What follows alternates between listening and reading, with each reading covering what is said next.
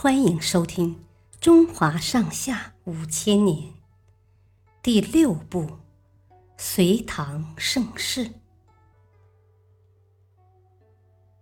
高力士脱靴。唐朝有位著名的大诗人叫李白，他写的一首好诗，还很喜欢喝酒，有诗仙之称。唐玄宗把这位诗仙请到宫里，做了一位宫廷诗人。李白起初以为自己可以大干一番，却没想到来到宫中，每天只是写几篇闲文，根本没有正事可做。他心里非常苦闷，又无人可说。只好常常借酒浇愁，喝得烂醉如泥。有一天，唐玄宗要找李白起草一份诏书。李白刚刚喝完酒，正在呼呼大睡。皇宫来的随从好不容易把他弄醒。连拉带扯的扶进宫里。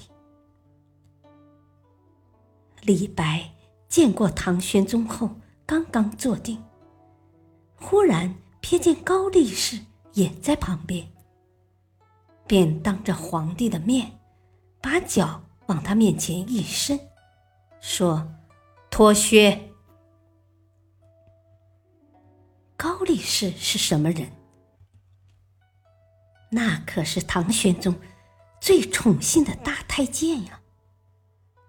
他权势很大，连皇太子都叫他阿哥，大臣们更是一口一个阿爹，都巴望着能讨他喜欢，好做更大的官儿。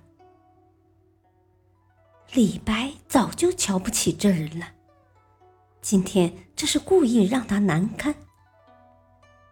高力士没想到，一个小小的宫廷诗人，竟敢如此对他。可是现在皇帝喜欢这诗人，又能怎么办？他只好忍着怒气，乖乖的上前脱靴。这件事过去不久，高力士就开始联合杨贵妃。一起在唐玄宗面前说李白的坏话，说的多了，唐玄宗也就渐渐冷淡了李白。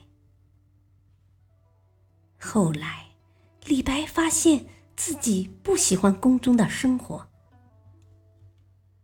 便找个借口离开了皇宫，到外地游玩去了。